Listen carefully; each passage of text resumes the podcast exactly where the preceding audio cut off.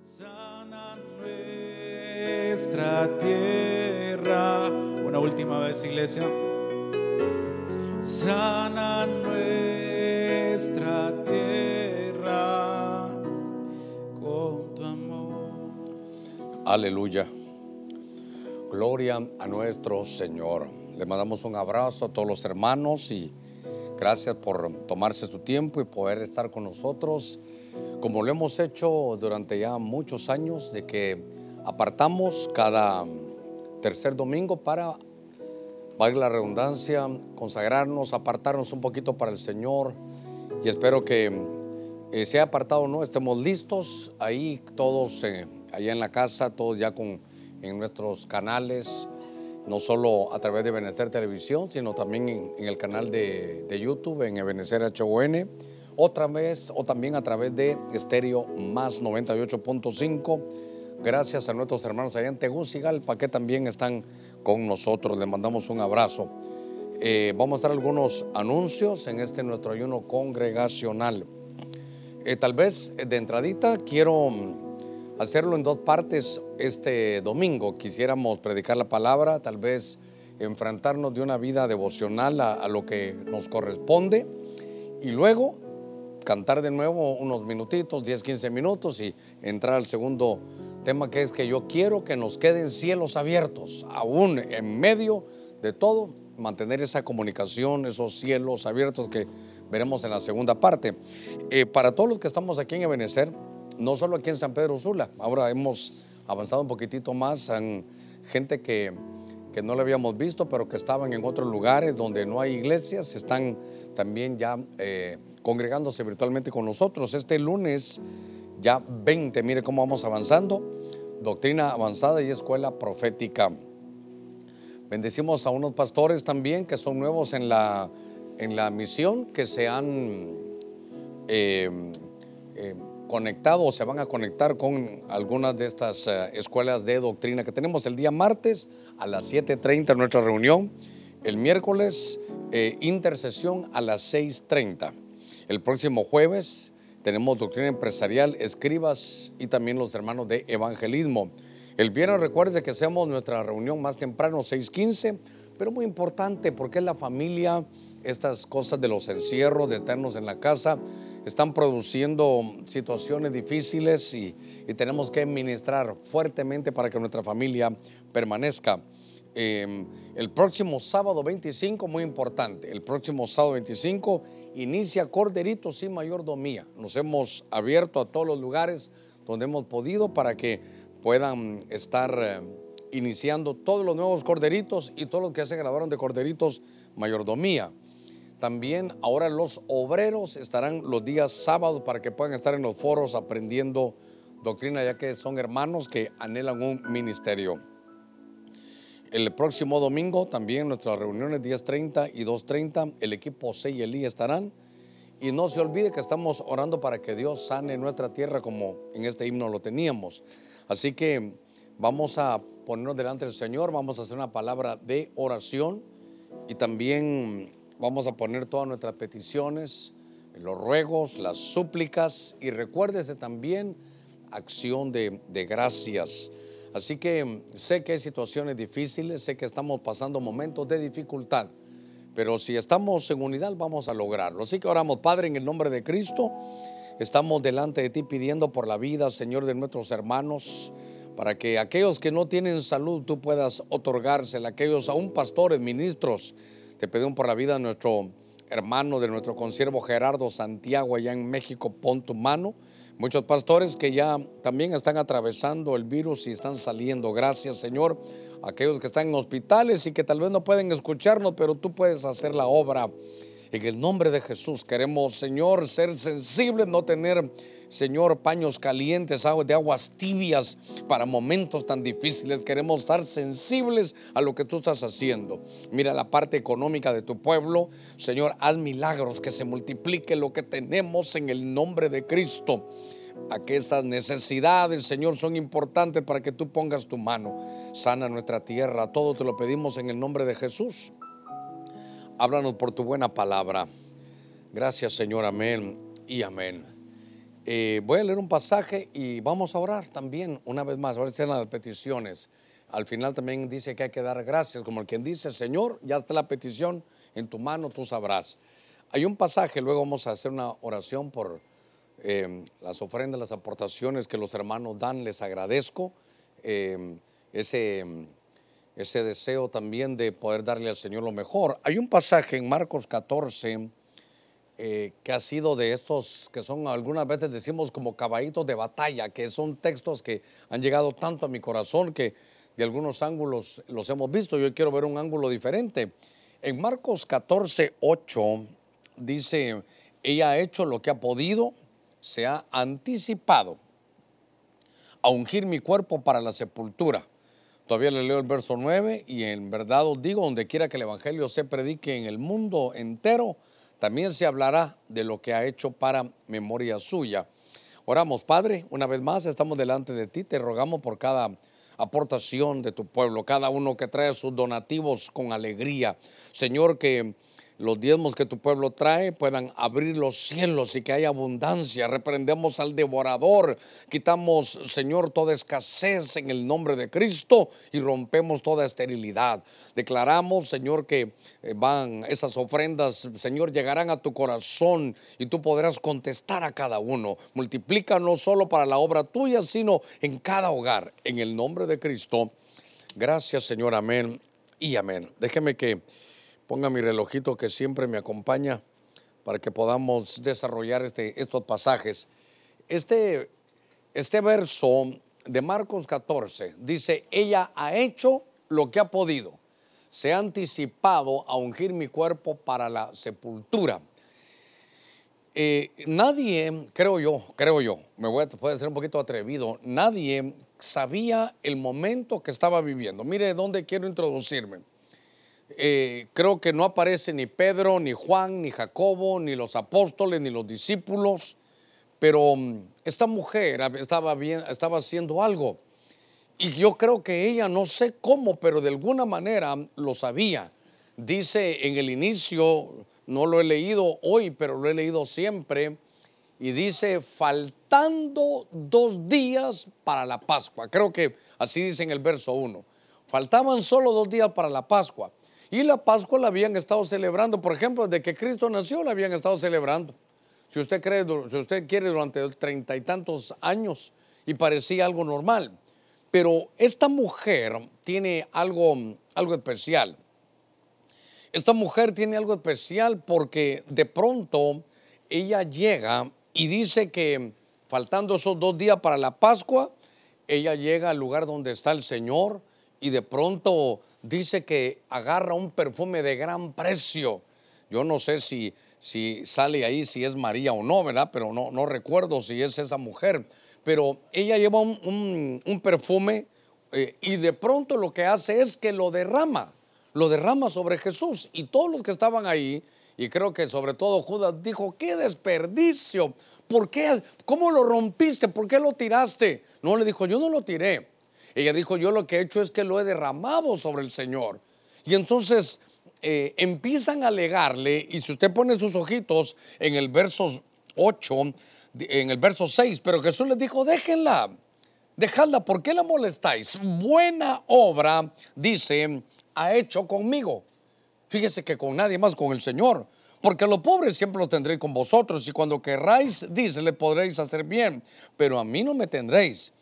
Ella ha hecho lo que ha podido y se ha anticipado, esto me llamó la atención, se ha anticipado a ungir mi cuerpo para la sepultura. Estoy tomando unos minutitos para poder darme a entender de lo que quiero platicarle esta, esta mañana, porque estaba eh, viendo estos, estos pasajes de la, de la escritura y me llamó la atención que insisto, nadie, hermano, nadie se dio cuenta que faltaban dos días para la Pascua. Desde que vino Jesús 32 años antes, fueron cuántas Pascuas, si usted quiere 32, y se celebraban. Pero me parece que algo sucedió con esta mujer que ella dijo dentro de 48 horas, mire cómo medir el tiempo, dentro de 48 horas viene la Pascua y va a aparecer el Cordero de Dios, el Cordero Pascual que es Cristo, oiga. Y después de que el Señor como Cordero se ofrezca en la cruz, ya no vamos a poder hacer nada. Ya no vamos a poder hacer nada. Esta mujer, lo que quiero hablarle es de la anticipación. Esta mujer, ahí usted que tiene en su Biblia, solo miren, me era María, si dice algo ahí de, del Marcos del 1 al 5, pero esta mujer de pronto recibió algo. Y es que esta es la palabra que yo quiero. Mire, es anticiparse, eso es como proyectarse. Anticiparse es como, como proyectarse, como tomar antes la oportunidad, es un prearreglo. Mire, ¿sabe qué es? Hacer que algo suceda, pero antes de tiempo. Eso es, eso es la anticipación.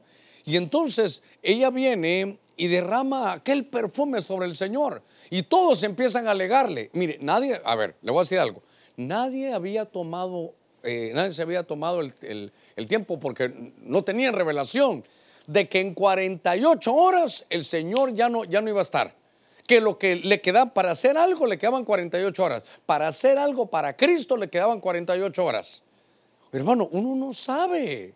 Tal veces, mire, en parte hablamos y en parte profetizamos. No sabemos cuánto tiempo queda.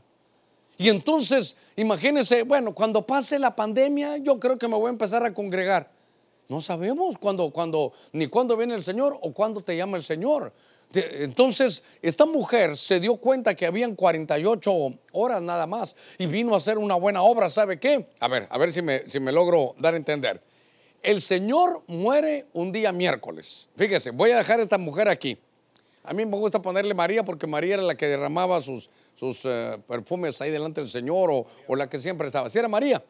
Muy bien. Entonces, mire pues, mire lo que quiero llevarlo. Entonces el Señor muere un día miércoles muere un día miércoles. Y entonces eh, dice la escritura que el jueves era un gran sábado, Juan 19, 31. Entonces no se pudo hacer nada. Cuando el Señor muere, tratan de ir a comprar sus, eh, eh, sus especias ahí, como 100 libras compraron, era jueves. Pasaron todo el viernes arreglando las especies para, para poder hacer algo para ungir el cuerpo del Señor, para sepultarlo. Entonces muere el miércoles, entre todo lo que tuvieron nadie fue a comprar nada. El jueves que querían ir a comprarlo, jueves, jueves, jueves, note, se, celebraba un gran Shabbat, nadie podía hacer nada. El viernes que amanecen em, van a comprarlo y empiezan a hacerlo, pero cuando quieren hacerlo, el sábado. Y entonces el domingo que llegan resucitó el Señor. No pudieron ungir el cuerpo del Señor, pero esta mujer sí. ¿Por qué? Porque se anticipó. Entonces voy a ir avanzando aquí, en esta modalidad que tenemos aquí. Entonces aquí está, número uno, aquí está María. Aquí está María. Y entonces ella se anticipa y puede hacer algo porque, hermano, mire, solo 48 horas. ¿Qué hizo ella? Derramó lo mejor que ella tenía sobre el cuerpo del Señor. Y entonces todos le decían, este es un desperdicio. Sí, pero nadie se dio cuenta. ¿Sabe qué? Mucha gente no, no se anticipa, mucha gente no se proyecta. Y entonces cuando llegó el momento, hasta compraron 100 libras, ¿sabe qué? Perdóneme, a ver, a ver, ¿cómo lo, cómo lo diría? Para nada. Porque ya no, ya tenían preparadas las especies para ungir al Señor para, para su sepultura y no pudieron. Pero como esta mujer se anticipó, ella ha hecho lo que ha podido. Qué lindo, como Dios. Mire, Dios no te pide más. Tú haz lo que puedas. Hasta ahí. Y eso no, no dice la Biblia otra cosa. Jesús dijo, ella ha hecho lo que ha podido. ¿Qué haces tú para el Señor? ¿Cómo derramas tú tu vida para el Señor? Eh, ¿Y por qué no predicas? No, yo hago lo que, yo hago lo que, lo que puedo. ¿Qué sabes hacer tú? Tocar el teclado. ¿Qué sabes hacer tú? Cantar. ¿Qué sabes hacer tú? Sonido que cada uno da de lo que tiene. Y esta mujer lo que hizo fue que derramó, derramó su, su hermano, su, mire, era lo más caro que ella tenía. ¿Sabe qué? Hay una ofrenda que se llama libación, que es derramar eh, agua o, o vino o aceite, se derramó. Y entonces, ahora, quiero decir que el Señor dijo, esta buena obra me ha hecho, pero entonces esta mujer lo que hizo fue que libación, es una ofrenda de libación. ¿Sabe qué? Libación es dar lo que uno más ama. Eso es libación. Y entonces, ahora voy al punto. Cuando todos quisieron ir a hacer lo que ella, ella había hecho, que era ungir al Señor, ya no pudieron. Ella, ¿por qué sí pudo? ¿Y por qué dice el Señor? ¿Saben qué? En todo lugar donde se predica este evangelio, prediquen acerca de ella. Entonces hay muchas cosas, lo que ha podido ungir al Señor, lo que usted quiera, pero yo quiero hablarle de la anticipación. Hay que anticiparse. Tenemos que, tenemos que proyectarnos un poquitito más. Por eso yo le aseguro que mucha gente dice, bueno, solo termina esta, esta pandemia y me voy a bautizar. Usted no sabe si le va a dar tiempo después. Eh, otros se complican tanto que tiene que ser un río, que tiene que ser esto. En un tonel de su casa, si necesita, debe de hacerlo. Porque cuando otros quieren, ya no hay. A mí me han llamado. Espero, espero que nadie se vaya a molestar. Pero, pastor, fíjese que ahora está enferma, está en el intensivo. ¿Qué hacemos para bautizarla? ¿Y por qué no, por qué no lo hizo antes? Solo esta mujer entendió que quedaban 48 horas. ¿Cuánto nos quedará para la venida del Señor? Y cuando venga el Señor, ¿por qué no? ¿Por qué no me serviste? ¿Por qué no hiciste algo? No, no pude, no estuve listo. No, es porque no aprendimos, hermano, a, a, proyectarnos. Bueno, déjeme, déjeme avanzar, Dios mío. Eh, creo que me extralimité en la, introducción, pero para mí era importante a que llevarle un mensaje hoy. Lo que es lo que quiero hoy traer, ahí cincelarle en su corazón. Anticípese, anticípese. Fíjese que hay que tomar, por ejemplo, ahora dicen que hay que tomar vitamina C, hay que, hay que estar bien vitaminado, hay que cuidarse. ¿Para qué vas a esperar que llegue la enfermedad? No, anticipate. Tienes que, tienes que saber proyectarte. Mire, en el libro de Génesis, capítulo 41, verso, a ver, verso 36, quiero leerle. Venga conmigo, libro de Génesis, a capítulo 41, ya estoy en medio del mensaje, verso 36. Eh, dice este verso, gracias, Chiquita, no se preocupe, le agradezco, muy bien, tuvo discernimiento. Dice, y que los víveres sean una reserva para el país durante los siete años de hambre que ocurrirán en la tierra de Egipto, a fin de que el país no perezca durante el hambre. Esta es la vida de José. José está en Egipto. Y fíjese que si usted lee los versos anteriores, dice, aquí vienen días, vienen siete años de abundancia, es el verso 29, pero después van a venir años de hambre. Y entonces eh, le dicen a Faraón que exija la quinta parte de la producción de la tierra y empiezan que almacenen, que tengan grano. Y entonces me llamó la atención que viene José, ahora, ahora vamos a hablar un poquitito, solo un toquecito aquí, acerca de este hombre llamado José. Viene José. Y José está ahí y hermano Faraón tiene un sueño, usted la sabe la historia, eh, vio siete vacas gordas, siete vacas flacas, eh, llaman a todos y, José dice, mira, a mí lo que el Señor me mostró que son las vacas gordas, son siete años de abundancia, oiga, y después vienen las siete vacas flacas, que es el tiempo de escasez. Entonces, lo que yo quiero que usted vea, pero, pero esta mañana, mire, todo lo que le quiero grabar, se lo voy a estar diciendo, estoy tomando el cincel de la palabra y el martillo y le estoy poniendo en su corazón algo, anticípate, anticípate. Y entonces venía un, tremendo problema. Y entonces él dijo, bueno, vamos a tener abundancia, ah, qué lindo. Y es que, ¿sabe qué? Cuando hay abundancia, hermano, ah, es que los humanos somos terribles. Eh, ¿qué quieres de comer? Ahí esto, no, no, déjenlo ahí, eh, a ver a quién se lo dan, ahí hasta desperdicio. Y peor si no, si no te ha costado, decía mi abuelita, que lo que no te cuesta, hagámoslo fiesta como no te ha costado ahí, utilicemos eso, eh, no, no, no cuidamos los vehículos, no, no hacemos nada. Y entonces hay un descuido, pero cuando vio, José dijo, bueno, miren, qué bueno que tenemos abundancia, entonces vamos a almacenar el trigo. Por eso nosotros tenemos lo que se llama los silos, las bodegas de José, donde ahí estamos, hermano, eh, metiendo para, de ahí seguramente nació el control de inventarios. Pero entonces, dijo José, entonces vamos a, no vamos a desperdiciar, como ahorita hay abundancia, vamos a guardar el grano.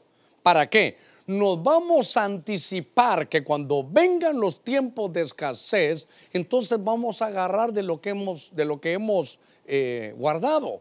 Y usted se recordará que, hermano, vino una tremenda hambre en toda, en toda la tierra, pero este hombre como la hormiga había guardado.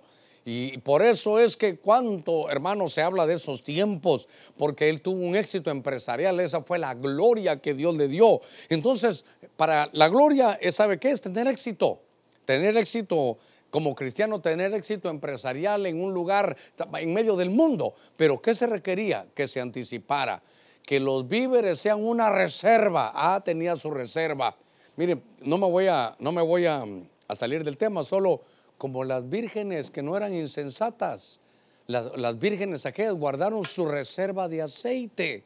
Y entonces que los víveres sean una reserva, dice, para el país durante los siete años de hambre que ocurrirán en la tierra, hermano, de Egipto, a fin de que el país no perezca durante el hambre. Que hay una reserva de víveres. Reserva de víveres. Le voy a decir algo que tal vez no, no, no sé si debería hacerlo, pero eh, ahorita en la principal nación del mundo, en noviembre, son elecciones. Y desde ahorita se mira una pugna, pero tremenda, hermano. Y creo que puede ser que las situaciones, a ver, eh, noviembre, el mes onceavo, un par de meses antes, creo yo, déjeme como, no, no, por favor, yo no, yo no estoy metiéndole miedo a nadie, pero por ahí por septiembre, mejor si hacemos una reserva, una reserva. ¿Para qué? Para anticiparlos. Que nadie vaya, por favor, a decir que estoy tratando de poner para que se en los supermercados y bueno, la gente hace cualquier cosa. Todavía el día de hoy no sé para qué se va tanto papel higiénico, todavía no, no he entendido por qué pasaba así en los inicios, pero lo que quiero llevarlo es que José se anticipó. Y José, por ahora, él se anticipó y a ver, ¿cómo se anticipó? A ver, voy a tener que tener algo más. A ver cómo lo voy a llevar hoy diferente aquí esto. Eh, María se anticipó, ¿cómo? Derramando lo mejor y dijo Dios, esta es una buena obra. Vaya. Entonces, ahora José, ¿cómo se anticipó? ¿Cómo se anticipó José? ¿Qué hizo él? Ah, ¿sabe lo que dijo él? Bueno, yo voy a tener trigo, yo voy a tener mi reserva. Entonces puso aquí su reserva de trigo. Déjeme que le diga algo. Aquí, déjeme que lo espiritualice un poquito. Eh, el que tiene la palabra, ¿sabe qué dice María? Que cuando vino Jesús y le profetizaron, eh, los ángeles le dijeron, lo que los pastores le dijeron, lo que la profecía dijeron, ¿sabe qué? Ella lo tomó, ese trigo, esa palabra, y la guardó, la reservó en su corazón, no, no la dejaba caer. Usted guarde la palabra de Dios. Usted se tiene que anticipar, hermano, lo que viene. Y entonces ¿El que hace? Reserva el trigo, ¿por qué? Porque venía escasez. Cuando, ¿Y sabe qué? Por eso Pablo decía, sé vivir en abundancia, sé vivir en escasez. Igual José, supo vivir en abundancia y supo vivir en escasez. Entonces, ¿sabe qué? Si ahora tenemos, creo que, que tenemos que aprender a usarlo bien cuando había una gran necesidad, había mucha demanda y poca oferta. El Señor dio gracias, se recuerda, y repartió el pan y hasta sobró. ¿Y qué hizo el Señor? ¿Sabe qué hizo? Dice que recogieran todo lo que había sobrado, hasta llenaron 12 cestas. Casi que me imagino que llamó a cada uno de los apóstoles y les dijo, mira, una para ti, una para ti, una para ti. Que no se desperdicie nada. Entonces, eh, empiezo a notar que hay algo que el Señor quiere llevarnos y es el que aprendamos, hermano, a anticiparnos. Mire, segunda de Samuel capítulo 6, verso 14, dice que David danzaba con toda su fuerza delante del Señor y estaba vestido con un efod. Todavía le leo el verso 15. Y David y toda la casa de Israel hacían subir el arca del Señor con aclamación y trompeta de Dios. Entonces, ahora, empecé a buscar un poquitito hermano, aquellos hombres de Dios que lograron anticiparse. Ahora, usted dirá, bueno, ¿y aquí qué fue lo que pasó? Dice que David danzaba con toda su fuerza. Mire, no delante de la gente, sino que delante del Señor. Y estaba vestido con un efod de lino. Eso era, eh, a ver el verso 15, eh, si se puede, ahí también lo deberíamos de tener, aunque yo lo puedo leer aquí. Y entonces dice que David y toda la casa de Israel hacían subir el arca del Señor con aclamación y sonido de trompeta. Uno lo lee y uno se goza en esto. Pero yo quiero mostrarle algo. David era de la tribu de Judá. Entonces, em, el arca del Señor tenía que estar en el lugar santísimo. Y David ahí la llevaba en sus desfiles. Y entonces con aclamación y sonido de trompeta. David se vestía con lino fino y él era de Judá. Esa vestidura de lino fino era, era sacerdotal. Y entonces David se anticipa. Mire, mire qué cosa esta. A ver cómo, a ver cómo, para que usted mire cómo eran los cultos antes. Se recuerda, atrio, lugar santo y lugar santísimo. Si usted era del pueblo, usted se ponía en los atrios para llevar sus ofrendas y usted hasta ahí. Nunca, nunca podía avanzar nada más, porque la comida de ese pan, ese pan del lugar santo era para sacerdotes. Ahí estaba el candelero, el altar del incienso, allá en la oración. Eso era para los sacerdotes. ¿Sabe qué? El culto en esos días era un culto de lejos. Es como que usted viniera a las iglesias y allá afuera en el parqueo, ahí quédese, ahí, ahí quédese. Eh, ahí adentro solo los, eh, levitas y el que va a predicar sería el sumo sacerdote y él sí va a estar cerca de la presencia de Dios. Así era en el tiempo de hermano de David. Pero David se anticipó, hermano, al culto que nosotros deberíamos de tener ahora, que es un culto de cerca. Imagínense que el arca, ¿se recuerda? El arca solo el sumo sacerdote podía entrar y una vez al año. ¿Y David qué hacía? Y David toda la casa Israel hacían subir el arca del Señor. Ahí la llevaban en el desfile. David no tuvo un culto de lejos. David tuvo un culto de cerca. Yo espero que este deseo de todo el equipo que tenemos aquí lo haga usted tener un culto de cerca. Él, no era, ya no tenía un culto de lejos, él se anticipó. Eso no era para su tiempo. Ese no era para su tiempo. Y es que, a ver, a ver, figúrese usted que el arca del pacto tiene algo que me llamó la atención. El arca del pacto tiene una tapadera. Esta tapaderita se llama caforet. Y esta tapaderita se le llaman los hebreos el, el asiento, la silla, el trono de la misericordia. El trono de la misericordia. Por eso es que usted mira que David entonces llegaba hasta, por decirlo así, hasta el lugar santísimo. David tenía un culto de cerca y ese no era el tiempo de él. Pero ¿qué hizo él? Se anticipó. ¿Y sabe qué? Por eso es que David estando en medio de la ley, dice que él tenía, hermano, él gozaba de las misericordias de Dios. Dice, hermano, ¿sabe qué? Él se anticipó, hermano, a la gracia. Entonces, mire, mire qué cosa. En los días de David, en los días de David, solo los levitas eran sacerdotes y los sacerdotes eran encargados de hacer un altar, los sacerdotes comían del pan de la proposición, el sacerdote era el que podía ministrar adentro y el sumo sacerdote el que llegaba en el arca. Y eran de la tribu de Leví. Y David era de la tribu de Judá. Entonces David se anticipa su tiempo. Llega un momento en el templo y dice, hay pan, solo los de los sacerdotes, yo me lo voy a comer. tráemelo, yo lo voy a comer. Comía del pan de los sacerdotes se vestía como sacerdote, tenía la iluminación del candelero, hacía altares. Mire que David entonces, hermano, se anticipa y él es como un sacerdote. A ver, se anticipó al sacerdocio. Se anticipó al sacerdocio y como tengo aquí un poquito de espacio, ¿sabe qué hacía él? Tenía el contacto directo con el arca. Esto, el, arca era solo, el arca era solo para los eh, sumos sacerdotes. Es, esto era solo para el escogido de los escogidos. Pero David dijo, me voy a anticipar. Y entonces él disfrutaba del sacerdocio de Melquisedec. A ver, cuando todos tenían el sacerdocio levítico, él ya conocía el sacerdocio de Melquisedec. ¿Por qué? Porque se anticipó a su tiempo. Hermano, todo lo que le quiero dejar es qué valioso es, hermano, la, anticipación. ¿Cómo podía entrar? Qué bueno que pusieron eso. Hermano, la danza, así no era la danza. ¿De dónde sacó esa danza? Esa no era la danza, hermano, que todos conocemos. Esa no era la danza levítica. Esa no era la danza de los sacerdotes levitas. Esto fue algo a lo que él se adelantó. Lo que nosotros hacemos ahora, él, ¿por qué lo tenía? Porque se anticipó. Todo lo que le quiero decir, hermano, es como Dios sabe que dice. Van a predicar de esta señora, de esta María, por favor. Prediquen el mundo para, para memoria de ella, porque esta tiene un secreto, se anticipó. Esta pudo ungir mi cuerpo y todos los demás se prepararon, fueron a comprar 100 libras, la tenían lista y cuando quisieron, fíjese, ir a, ir a ungir, me dice el Señor, ya me había ido. que no se nos vaya a pasar el tiempo.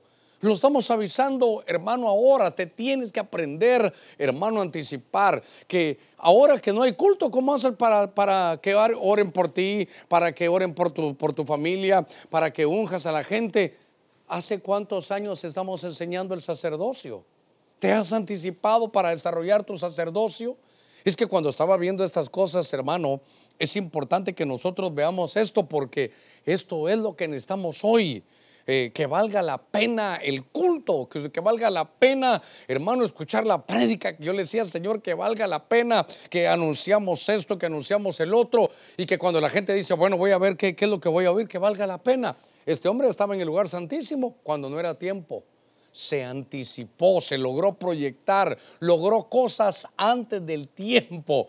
Fíjese que, bueno, cuando yo tenga 40, 50 años, dice un joven, entonces yo ya voy a, ya voy a, estar eh, eh, ya con mi empresa propia, voy a empezar. No, empiece ya. ¿Por qué lo pone hasta allá?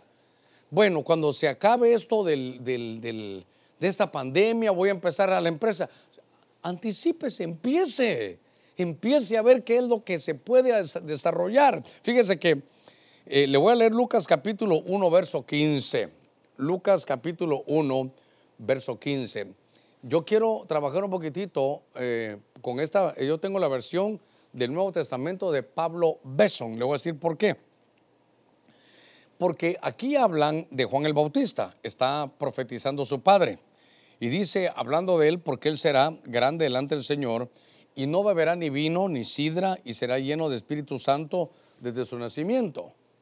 Será llenado, sí tiene razón, así dice aquí, ¿verdad? será llenado de Espíritu Santo.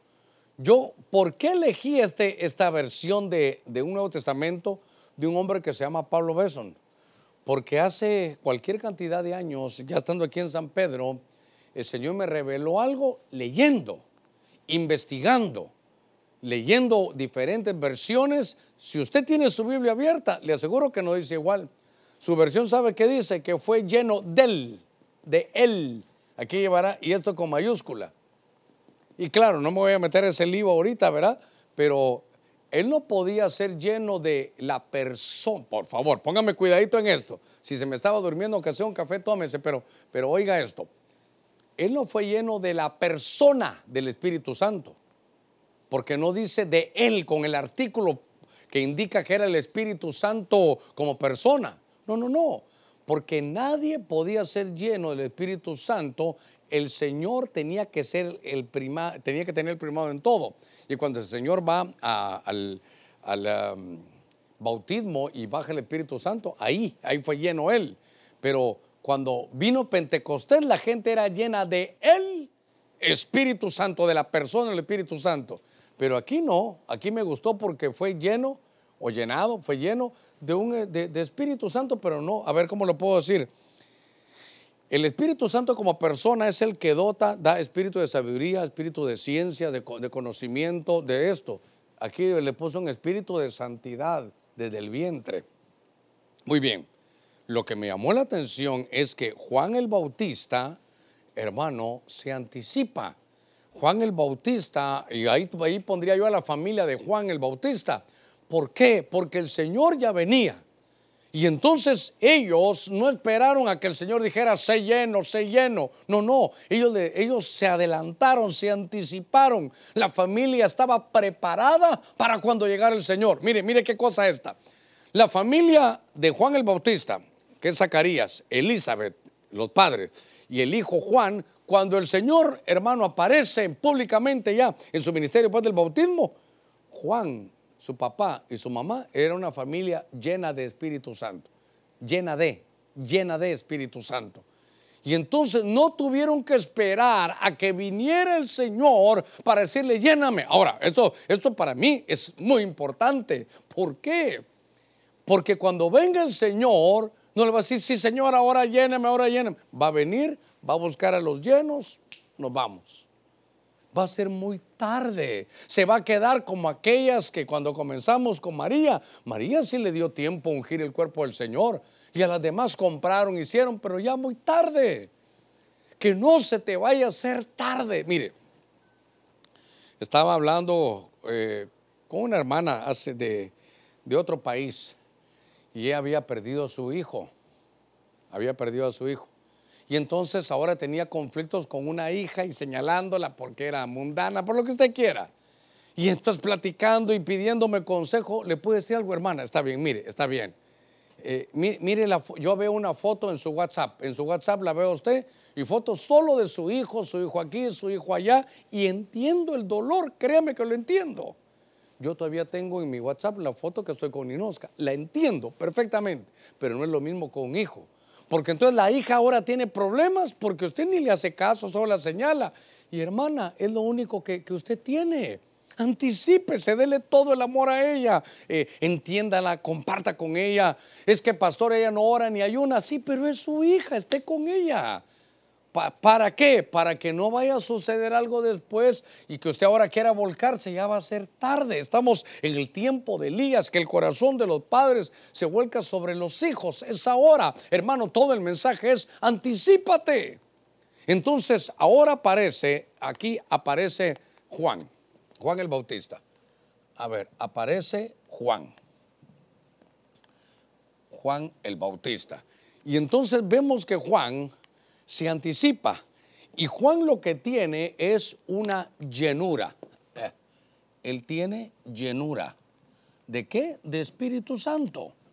Por favor, no es el tema, pero sí quiero que vea que no es de la persona, del Espíritu Santo, porque eso era hasta Pentecostés. Por eso esta Biblia, Pablo Besson, me, me dio una luz muy, muy interesante en eso. Entonces le pusieron espíritu de santidad. Lo que yo quiero decirle es que cuando llegó y la manifestación de Cristo, Juan el Bautista ya estaba lleno. Cuando venga el Señor que nos encuentre llenos, llenos, claro, para nosotros ahora sí, llenos del Espíritu Santo, que nos encuentre llenos de sabiduría, llenos, hermanos, de, de santidad, que haya llenura. Quiere decir que como los círculos proféticos se van cerrando, cuando regrese el Señor va a buscar gente llena, gente con llenura. Y entonces ahorita nos queda tiempo. Si ahora qué puede decir, ahora está en su casa, claro, algunos ya están saliendo a trabajar, otros están también trabajando, pero dele un tiempo al Señor. Busque la llenura, llénese, llénese. Eh, mire, aquellas, esta, esta llenura que, que se requiere es una llenura para cuando el Señor venga, estemos listos. Entonces esto es para su venida. ¿Cómo te va a encontrar el Señor? ¿Y sabe qué? Si el Señor, vaya, si el Señor viniera hoy, ¿estás lleno o no estás lleno? Y entonces, imagínense que ya tuvo usted, vino el Señor, y tuviste estuviste delante de Él y te pasó como primera de Juan 2.28 que te regresaste ya avergonzado. Ahí estuve, eh, ¿sabe qué? no le va a poder decir, señores, que están en mi casa. Sí, pero tenías el canal de televisión. No, fíjate, señor, que yo no tenía, el, no tenía cable. Ah, bueno, entonces tenía la radio para escuchar estéreo más.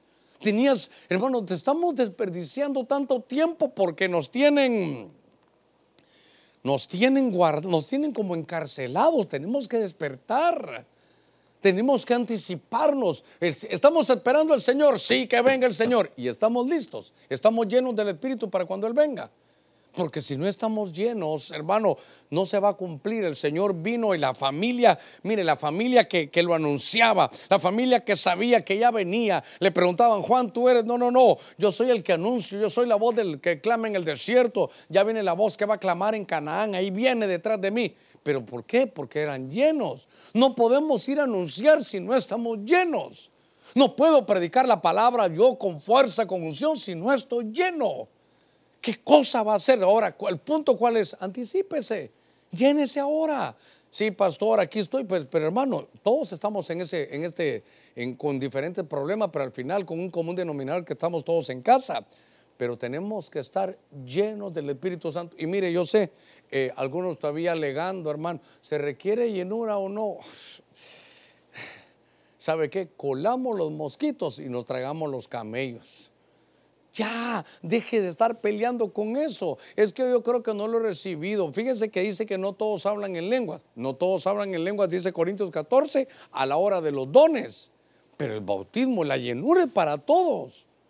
Cuando venga el Señor, ya sabe qué le voy a decir, Señor, yo sí, yo prediqué. Créeme, Señor, que el 19 yo le dije ahí un domingo que nos apartamos, que todos tenían que anticiparse para estar llenos. Bueno, déjeme, déjeme avanzar un poquitito más. Libro de Jonás, venga conmigo. Libro de Jonás. A ver. Libro de Jonás. En el capítulo 3, el verso 4 y el verso 5, Jonás comenzó a recorrer toda la ciudad, la ciudad, camino de un día, y proclamaba. Usted, mire, solo que me decir algo. Todavía hay gente que dice, yo no proclamo, yo no decreto, yo no arrebato. Pero él sabe por qué, es como para, para encontrar, eh, no lo dicen para edificar, sino para colisionar. Mire, Jonás proclamaba diciendo, dentro de 40 días Nínive será arrasada. Verso, verso 5. Y los habitantes de Nínive creyeron en Dios. para más ellos creyeron la proclama. Y mire, y proclamaron, dice ayuno, y se vistieron de silicio del mayor hasta el menor de ellos. Ahora, aquí hay, aquí hay algo que tenemos que ver, hermano, que viene, eh, ¿y quién es aquí? Esto, esto es la ciudad de, de Nínive. Esto es Nínive. Esto es Nínive. Y en Nínive, aquí no habían cultos. Aquí eran enemigos del Señor. Estos no sabían de nada. Estos, ¿sabe qué pudieron decir cuando vino Jonás? Callen a este hombre, ni le hagan caso. Eh, eh, o si no, Dios es, haga lo que quiera. Eh, son falsedades de este predicador. Hermano, si este es igual de que nosotros de pecador, pudieron haber dicho eso. Pero de pronto vino, ¿sabe qué? Y le dijo, hay un plazo. Hermano, no hay plazo que no se cumpla, de verdad, no hay plazo que no se cumpla. Hay un plazo, dentro de 40 días Nínive será destruida, va a ser arrasada. Por lo menos la tarea, hermano, Jonás lo, lo, da. Les, y entonces note usted que los habitantes de Nínive, en lo que muchos eh, no existen proclamas, estos creyeron la proclama. Y no era una proclama de, expansión, de crecimiento, de desarrollo, no, una proclama. Viene juicio. Esto se va a poner peor. Y entonces, ¿qué hicieron, hermano, los, de Nínive? Dice, hermano, que ayunaron. Dice que los de Nínive, hermano, creyeron en Dios. Oiga, oiga eso.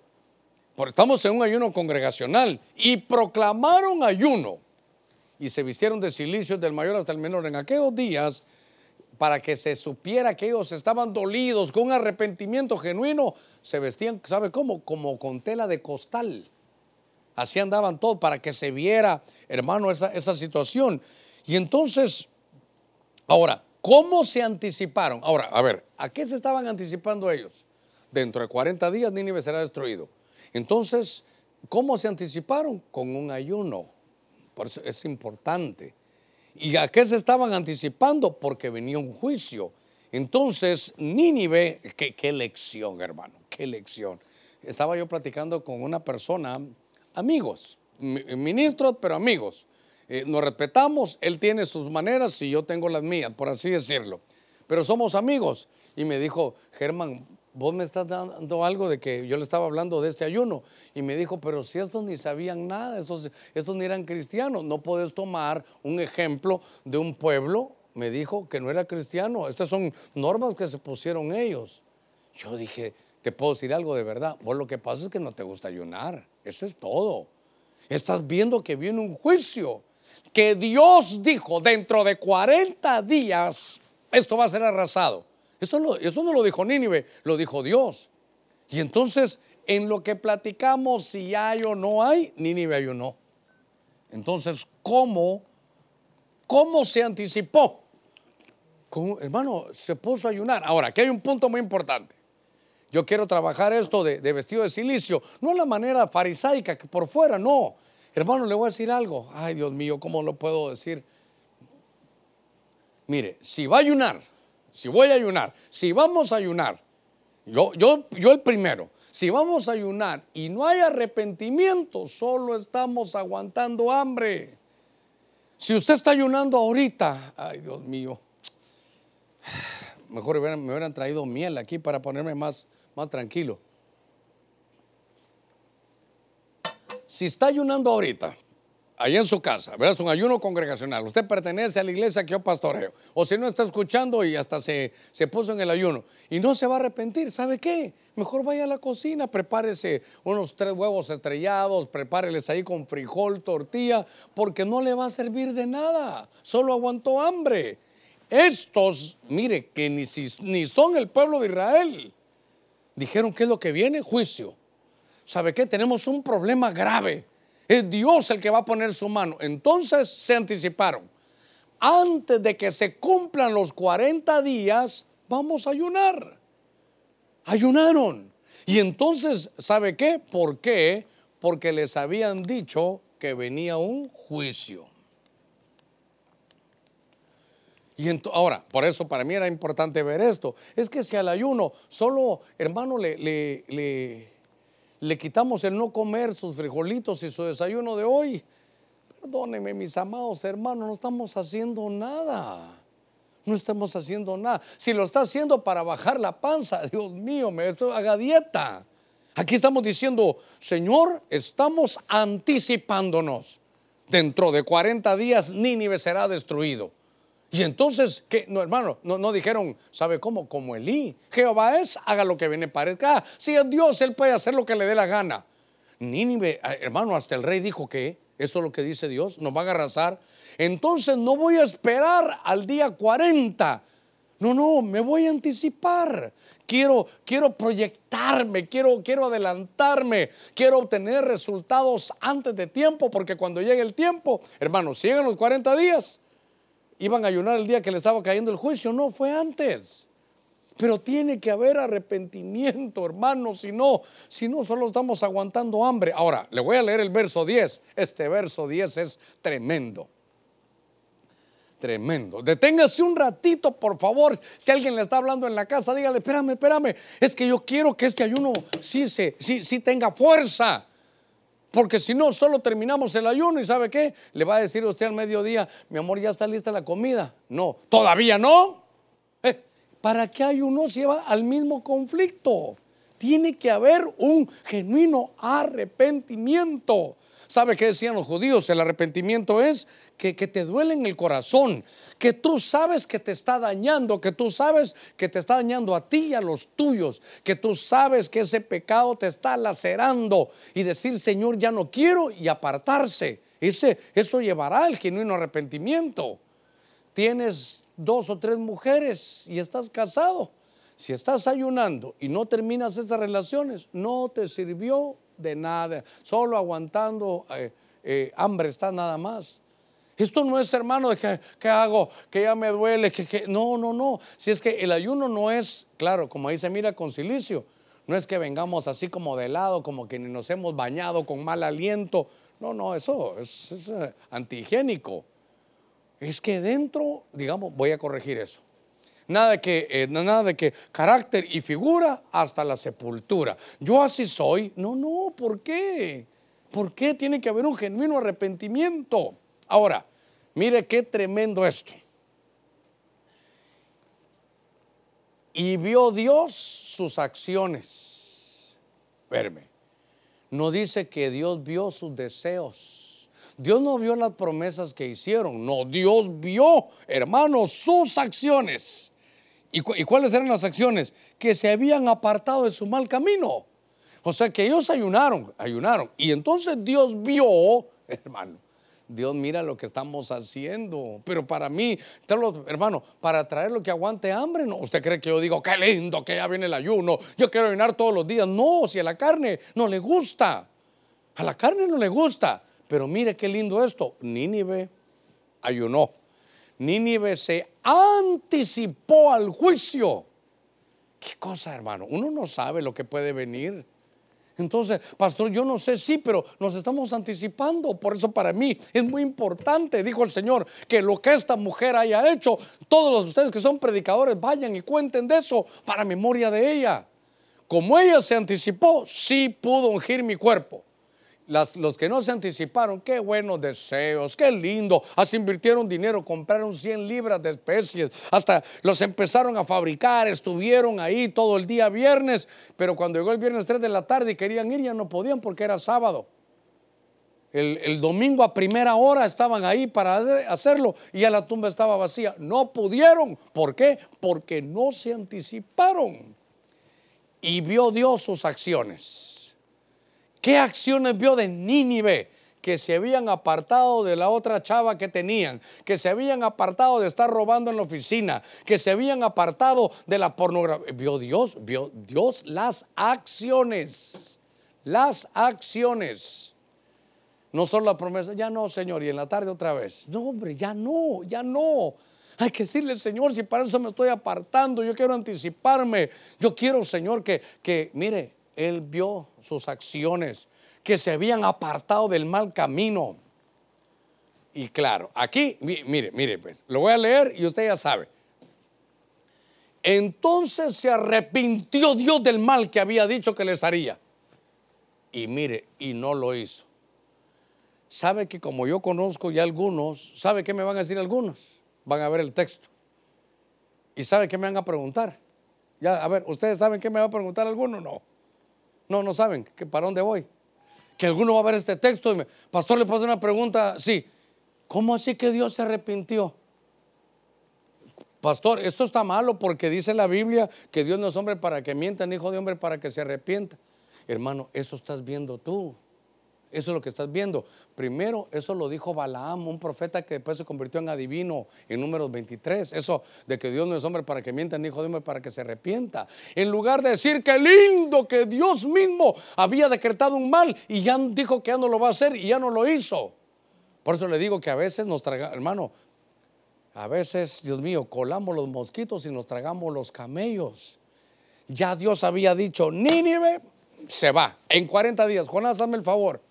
Pero entonces este, este ayuno es como una anticipación. Ti- Tiene que haber arrepentimiento. En Este ayuno tiene que haber, hermano, un, un cambio. Decir, sí, Señor, yo fíjate que me he dado libertad para la pornografía. Ahora que he estado en la casa, sí, Señor, mira, estoy haciendo esto. Mira, tengo en, en el chat tengo unas, unas, eh, unos contactos prohibidos. Si está solo ahorita y eso es, agarre su celular y lo bloquea. Entonces Dios va a ver sus acciones. Porque mire, si está ahorita con una lágrima, ¿verdad? Sí, es que tengo a Marta, a María, y solo falta que me diga y a Lázaro. Tengo a Marta, a María, y pero si usted no llega y hasta con lágrimas en el ayuno y no hace nada, no, Dios, Dios va a ver las acciones. Si ya tiene en el teléfono una persona, un contacto, y como Dios la conoce o lo conoce y hasta lo tiene con otro nombre, para que cuando le chequen, no, aquí no hay problema, hasta lo tiene con otro nombre, Dios ya lo sabe. Dios ya lo sabe. Y está un ayuno, sí, pero el ayuno no le va a servir si no, si no, si no la bloquea hoy. El ayuno no le va a servir si no lo bloquea hoy.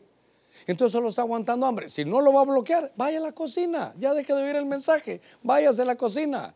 Prepárese ahí todo el alimento que pueda, unas sus seis baleadas, hasta para que le hagan daño, porque no, no le va a servir el ayuno. Yo leí ayer y vio Dios sus acciones que se habían apartado, que habían bloqueado de su WhatsApp y se apartaron de su mal camino. Ya, ya lo vio Dios. Entonces, cuando Dios vio acciones y que se habían apartado, mire, acciones, apartado, entonces es condicional. Se arrepintió Dios del mal que había dicho que les haría y no lo hizo. ¿Sabe qué? Usted no sabe lo que viene. Mire, que no nos vaya a pasar, eh, ¿sabe cómo? Que no nos vaya a pasar como a como aquel hombre que él hacía las cosas malas y no le pasaban nada, llamado Aarón. Él hizo el becerro de oro y el pueblo terminó pagando. Y Dios dijo, cuenta pendiente. Después viene María y él hablando mal de la mujer de Moisés. Y entonces le vino lepra a María. Y ahí estaba también Aarón. Y Dios dijo, otra cuenta pendiente. Cuando uno lee en algún pasaje, en alguna Biblia, que vino Moisés y le pegó a la roca, creo que ahí estaba también Aarón y solo le cayó a Moisés. cuenta pendiente. No vaya a ser que te cobren todas las facturas después. Después le dijo, sube, sube, sube al monte allá con tu hijo. ¿Se recuerda que le hemos hablado?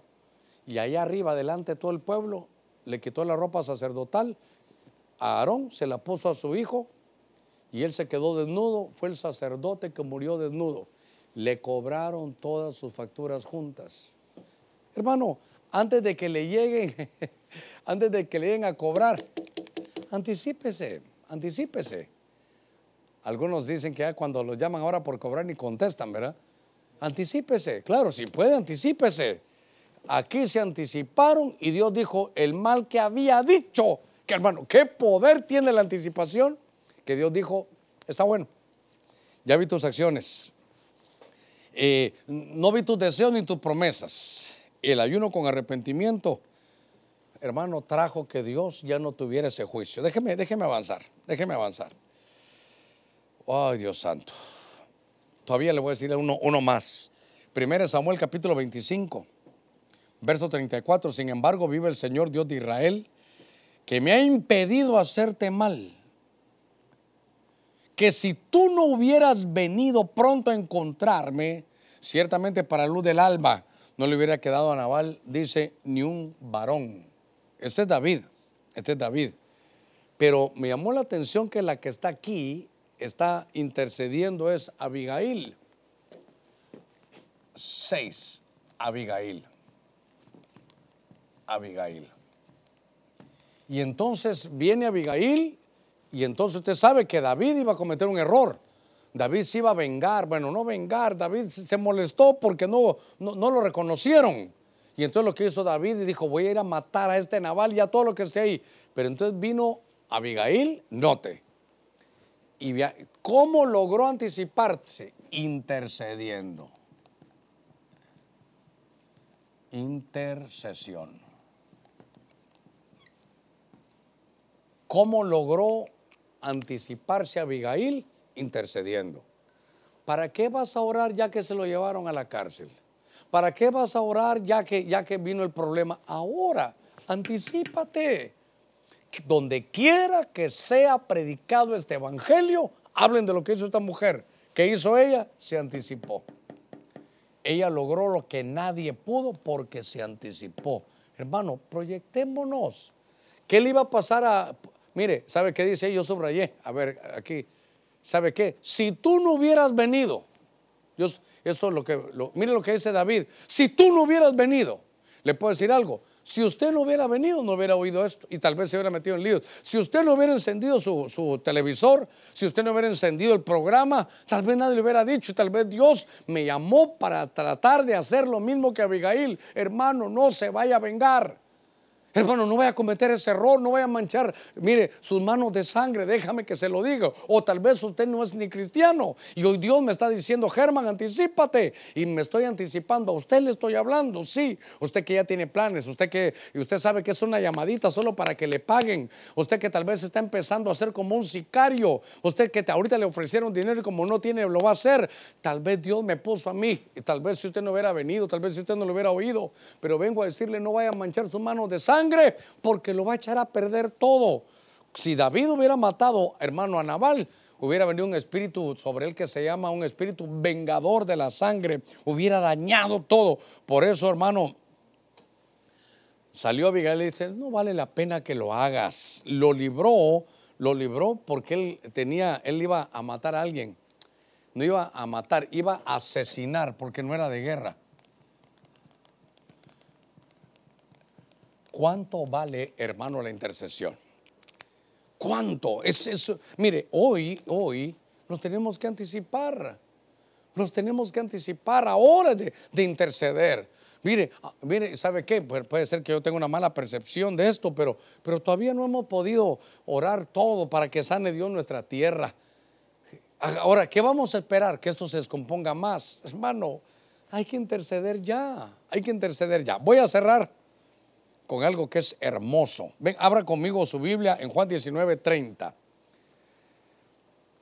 Eh, como es el Señor, lo voy a poner aquí de otro color. Nuestro Señor es Cristo Jesús.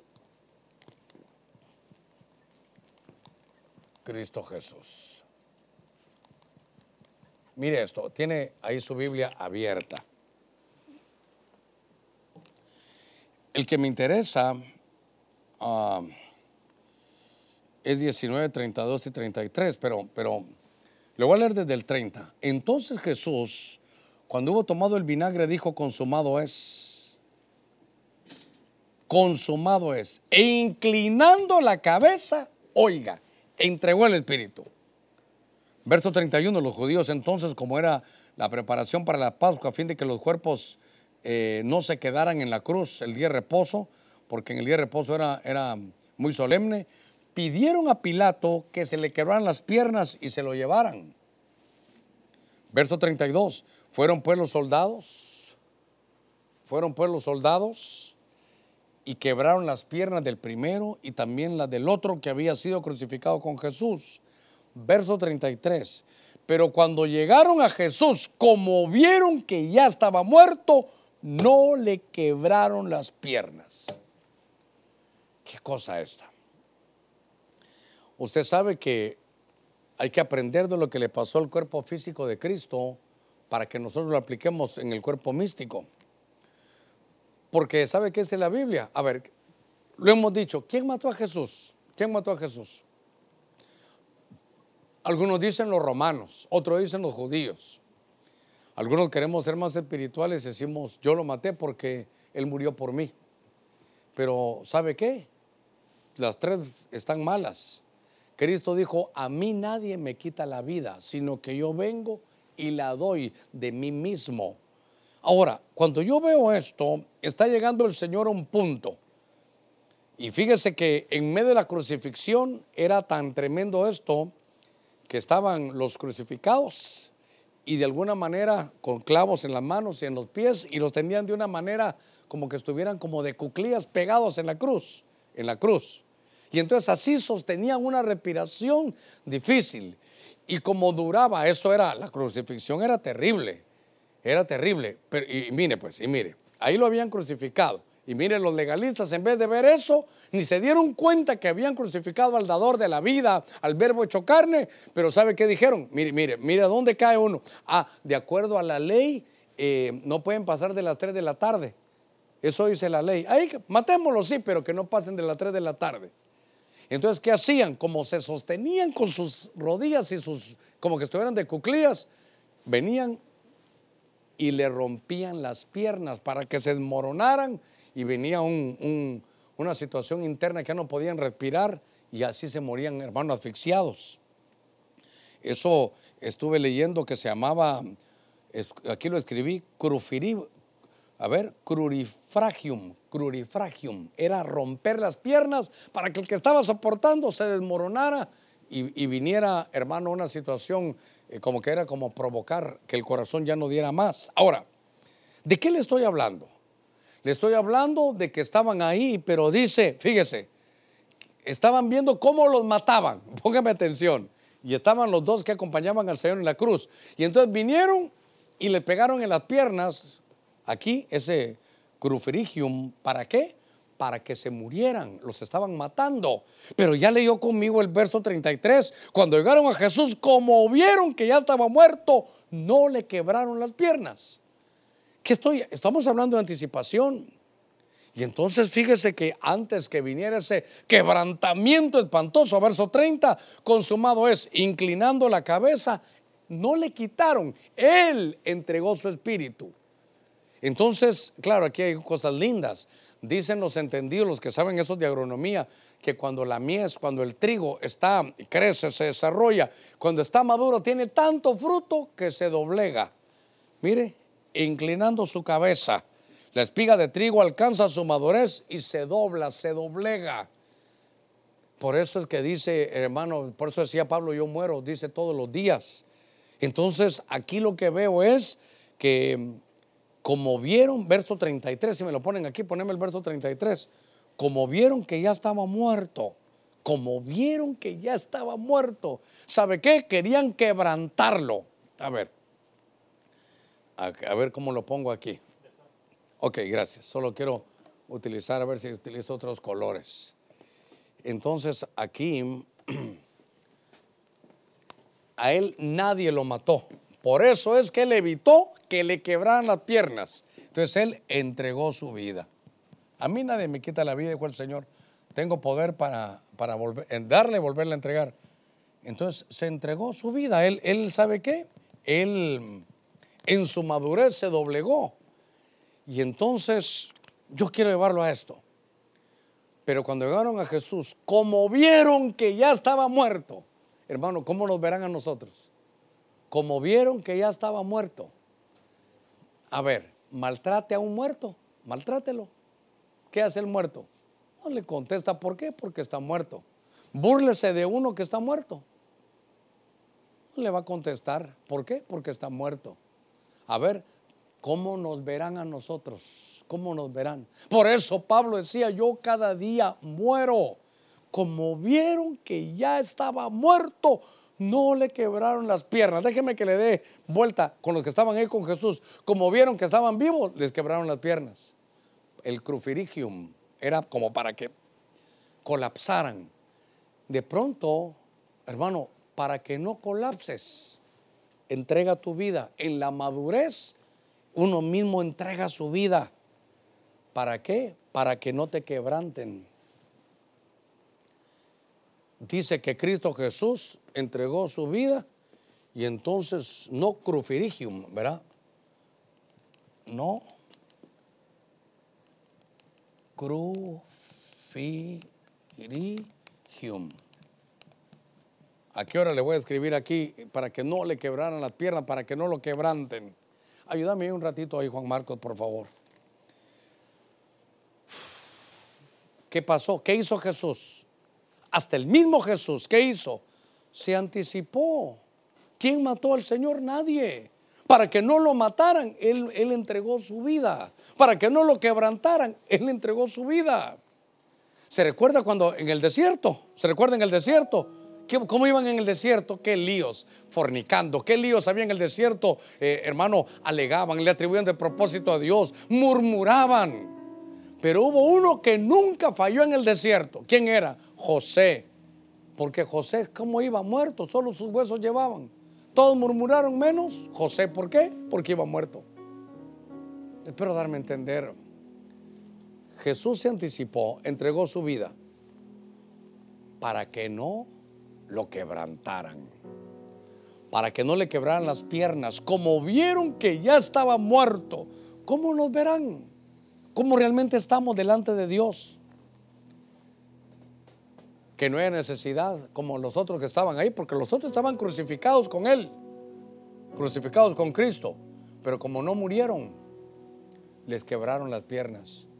Y Jesús, como vieron que ya estaba muerto, porque Él no lo mataron, Él entregó su vida, Él entregó su espíritu. Padre, en tus manos encomiendo mi espíritu para que no lo quebrantaran. Espero darme a entender. ¿Sabe cómo veo esto yo? Como una parte profética. Antes de que nos quebranten, entrega tu vida. ¿Para qué vas a esperar más? Ah, mi Señor, mi Señor, tú eres bueno, tú eres grande. aunque tal vez no tuve toda la mejor manera de expresarlo, que el Espíritu haya enderezado todo y haya podido llegar a tu corazón. Porque si no, de nada va a servir este ayuno. ¿Sabe? Después nos vamos a quedar aquí ministrando. Voy a, ministrar ahora, se va a quedar Juan Marcos y en unos 10, 15 minutos entramos con el otro mensaje. Pero no te va a servir el otro mensaje si no aprovechas esta palabra. Porque aquí es para limpieza. Aquí es para anticiparnos. Hermano, pueden venir tiempos de escasez. ¿Estamos listos para eso? Anticípate. Anticípate. Ahora no pueden llegar ahí a tu casa a orar. Ahora desarrolla tu sacerdocio. El Señor ya viene. ¿Estás lleno ya? ¿Estás lleno ya? Porque el enemigo hemos dicho muchas veces, esto es una pandemia, esto es algo bien preparadito para atacar. Por eso ya veo que en, los hogares hay depresión, hay alegatas, hasta situaciones em, cardiovasculares malas, algunos hablando de divorcio, otros ya no se soportaron, violencia. Pero detengámonos, ¿sabe qué? Despertémonos un poquitito. venía un juicio tremendo. Y tal vez eso, eso viene para la tierra, viene un juicio. Eso es, así se sabe. ¿Por qué no como Nínive? Que sirve este ayuno hoy, pero solo va a servir si hay arrepentimiento. ¿Ya te investigaste qué es lo que estás haciendo mal?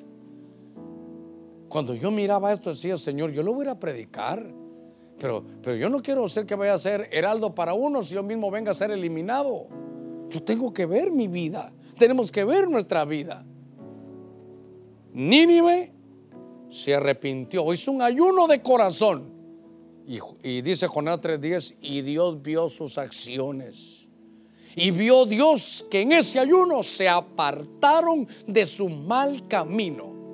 Entonces Dios se arrepintió del mal que había eh, dicho que venía sobre ellos. Oiga, y ya no lo hizo. ¿Qué? ¿Sabe qué? Es como que viéramos que viene el enemigo ya. Ya viene, ya viene. Y tú hoy le dices, Señor, yo voy a mirar las decisiones. Ahorita mismo, como estoy solo en mi casa, estoy bloqueando a los contactos que me hacen estar, Señor, caído. Eso lo va a ver Dios. Y entonces Dios va a decir, pues ese mal que venga, retírense, ya no, no hay necesidad. Hoy te he salido al encuentro, así, así como hizo Abigail con David, para decirte no lo haga, hermano, no vaya a manchar sus, sus, manos de sangre. Hijita, ¿sabe qué? No vaya a abortar. ¿Para qué va a derramar sangre inocente? Se le va a venir un montonón de cosas encima. ¿Sabe qué? Por un hijo va a destruir toda su generación. Si el bebé ya viene, no lo vaya a abortar. Para eso le salí yo. Estoy intercediendo. ¿Por qué? Porque eso sería un asesinato en lo que empezamos a hablar de eso. No, no, no quiero desviarme. Solo que yo soy alguien que le está saliendo al encuentro. Te ofrecieron matar a alguien, asesinarlo. Pastor, qué raro el mensaje. Sí, créame que yo no sé por qué le digo esto, pero siento el impulso. Vas a manchar tus manos de sangre. Espérate, no lo hagas. Me estoy anticipando porque si no le va a venir algo terrible. Sé el mensaje, sé, la palabra que Dios puso en mis labios. Por eso veo que Cristo Jesús entregó su espíritu, entregó su vida y ya no, ya, no, ya no le quebraron las piernas. En medio de la situación que estás pasando, que no te quiebren las piernas, dile Señor, yo me entrego. Cuando alguien inclina su cabeza, a veces sabe qué, si no estamos doblegados, lo que queremos es orar para que Dios se doblegue. En la madurez uno puede doblegarse. Vamos a hacer una palabra de oración. Me he tomado unos buenos minutos porque creo que, que es un ayuno. Hay que decirle, Señor, que valga la pena. Va combinado, Señor, de arrepentimiento. De que voy a enderezar. Porque tú vas a ver mis acciones. Mis acciones quería hacerle mal a este hermano, quería vengarme, ya no lo hagas, Dios va a ver tus acciones. Tú sabes que hasta con otros nombres tienes en el WhatsApp ahí contactos que tú sabes que te están dañando. Bloquéalos. Dios va a ver tus acciones.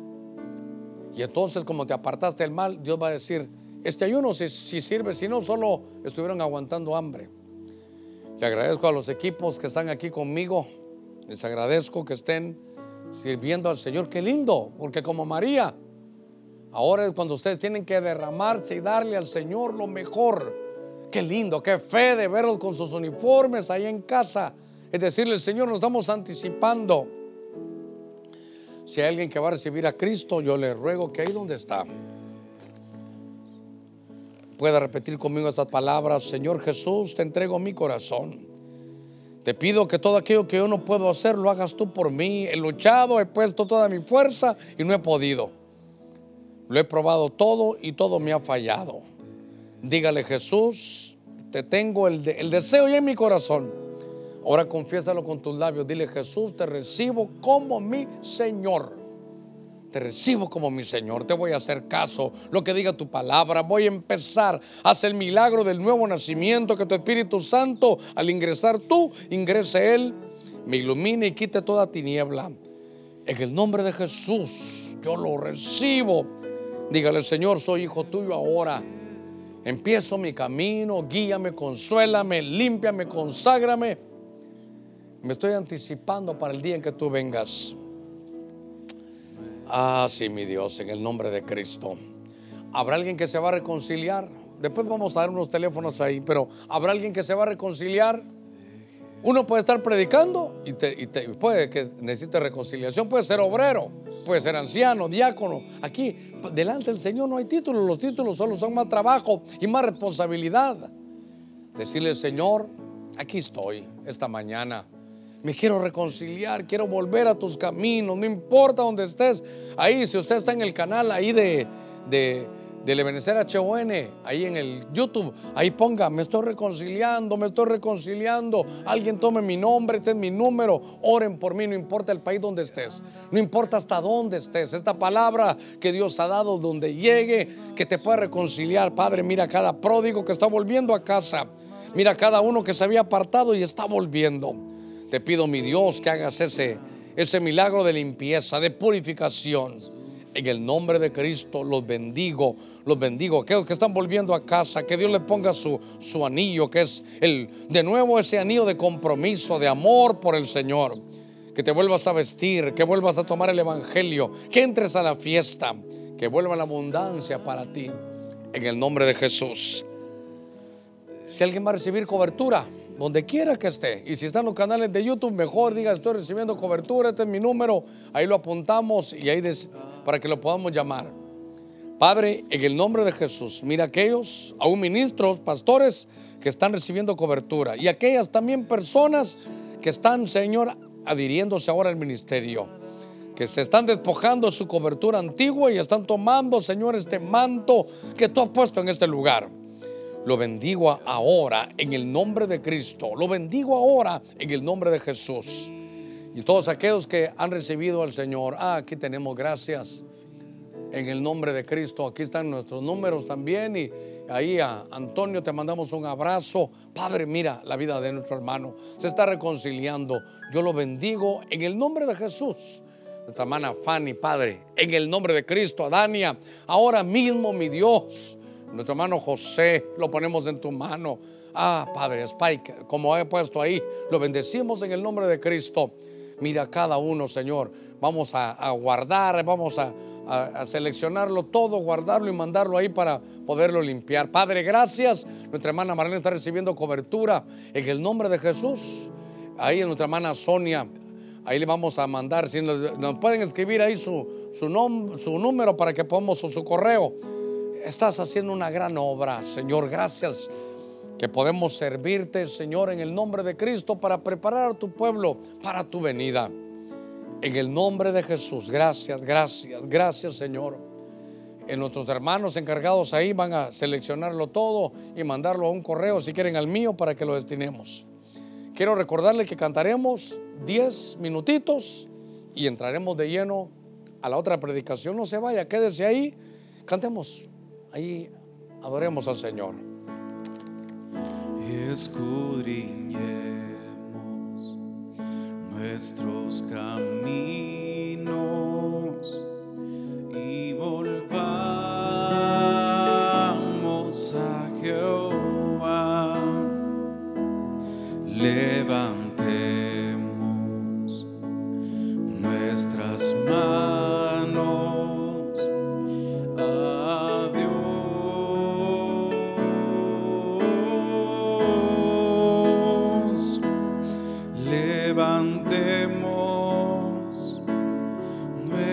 as manas.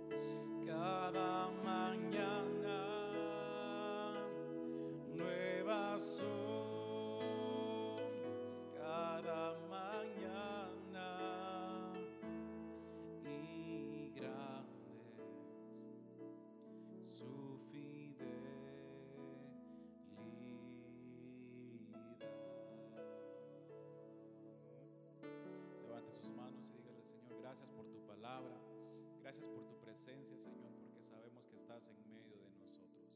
Sabemos que obras en medio de nuestras vidas, Señor. Queremos honrarte, queremos bendecirte con nuestra alabanza, con nuestra adoración, Jesús. Manifiéstate grandemente, que tu presencia se mueva en nuestros corazones